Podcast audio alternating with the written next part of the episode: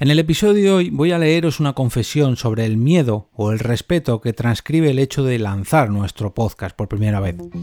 Nación Podcast presenta Al otro lado del micrófono, tu ración de Metapodcasting Diaria.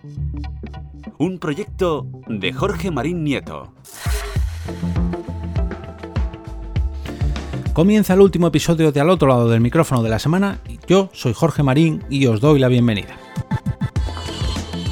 Como os contaba al inicio, hoy traigo una reflexión que habla sobre el respeto que en ocasiones nos crea el hecho de lanzar nuestro propio podcast.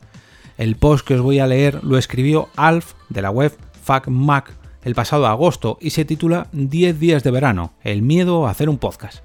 En él podemos leer la reflexión que hace Alf sobre lo que es ser un creador de contenido para una página web, en su caso es sobre trucos, opiniones, reviews o noticias enfocadas a todo el mundo Mac, y que ahora se enfrenta por primera vez, o mejor dicho, se enfrentó hace unos meses, o años incluso, a la difícil situación de lanzar un podcast, o no hacerlo, y ahí viene el debate.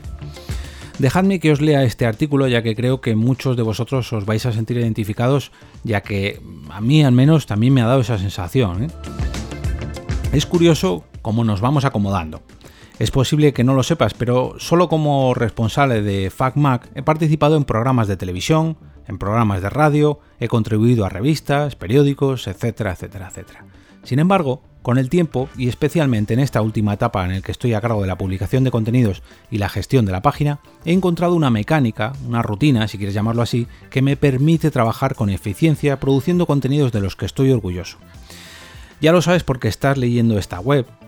Traemos trucos, opinión, noticias, tutoriales, en fin.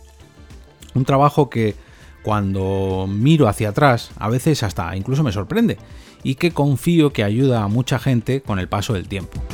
Y con toda esta experiencia, con el relativo dominio que tengo de la materia, entre comillas, cuando Juan Agrelo, una y mil veces, gracias por empujarme, me insistía en que teníamos que hacer un podcast, me removía inquieto en mi silla. ¿Seré capaz de expresarme con claridad? ¿Tendremos temas suficientes? ¿Sabremos hacerlo entretenido? Siempre he tenido el problema de que no sé meterme en proyectos a medias. Me pasó en su día con las Campus Mac y me ha pasado siempre en todos los aspectos de mi vida. No soy una persona tibia. Pero si algo me ha enseñado la vida, y procuro recordarlo, es a intentar no poner en mi plato más de lo que puedo comer.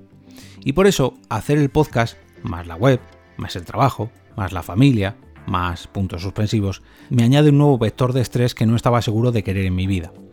Además, en el estilo de Apple o de Apple, he aprendido que lo que no has anunciado no te compromete, pero una vez que lo anuncias, tienes que estar preparado para cumplir las expectativas, especialmente las propias. Somos FacMac.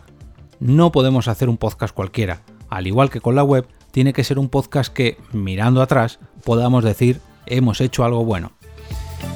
Y para colmo, ¿quién no tiene hoy en día un podcast? Parece haber tantos podcasts como blogs.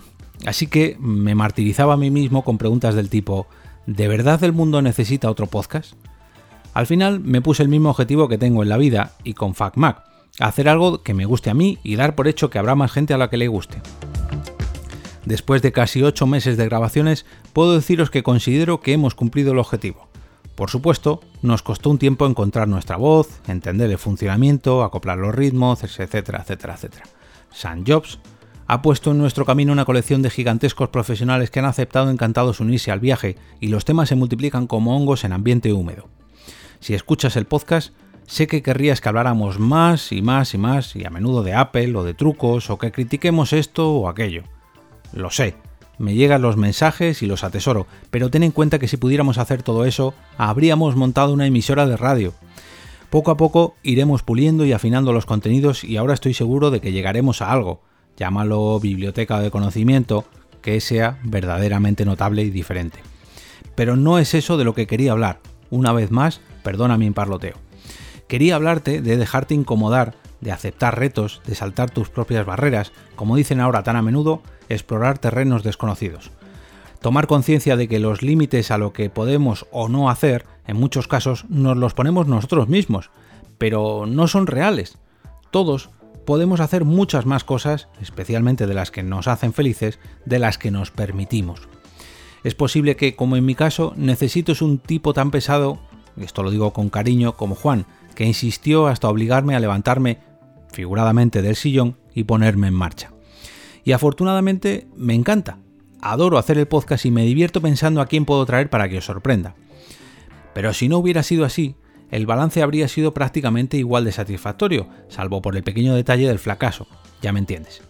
Al menos habría intentado algo nuevo, habría o he aprendido nuevas cosas y estaría un poco mejor equipado para lo que pueda depararme el futuro. Así que acabo con una pregunta sencilla. ¿Y tú te vas a atrever con ese proyecto que quieres hacer? La felicidad te está esperando. Seguro que muchos de vosotros habéis comenzado un podcast simplemente por diversión, sin apenas expresión y sin poneros muchos objetivos. Otros muchos lo habréis hecho teniendo en cuenta la responsabilidad de cumplir unos requisitos impuestos por un contrato incluso.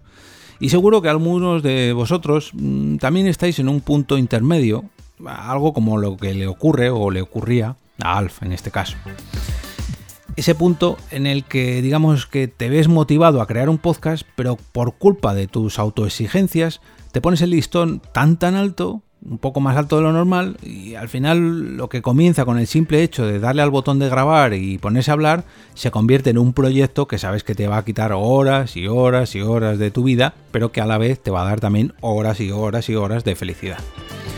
En muchas ocasiones os he confesado que lo que me acabó a mí empujando a hacer este podcast diario fue el hecho de dejar de fumar. Pese a que ya tenía en mente hacer un proyecto así, no fue digamos hasta el momento de apagar el último cigarro cuando dediqué todo ese tiempo humeante a hacer un podcast como este, como este que estáis escuchando. Gracias a ese gesto, no solamente mejoré mi salud, ahorré mucho dinero y dejé de oler a tabaco, sino que además he crecido como creador de contenido en formato podcast. He descubierto un montón de iniciativas o proyectos y he aprendido todavía más a locutar, a editar y, en fin, un montón de cosas más.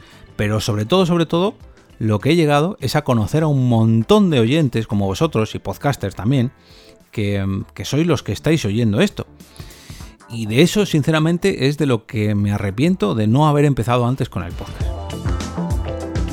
Como cada viernes, quiero desearos un gran fin de semana que estén llenos de podcasts estos que hayan provocado el picorcito del que hemos hablado hoy, pero sobre todo aquellos que os gusten tanto como para recomendaros el próximo lunes con motivo del lunes podcastero.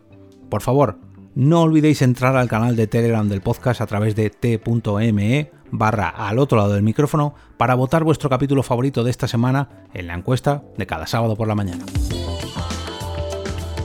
Y ahora me despido y como cada día regreso a ese sitio donde estáis vosotros ahora mismo, al otro lado del micrófono.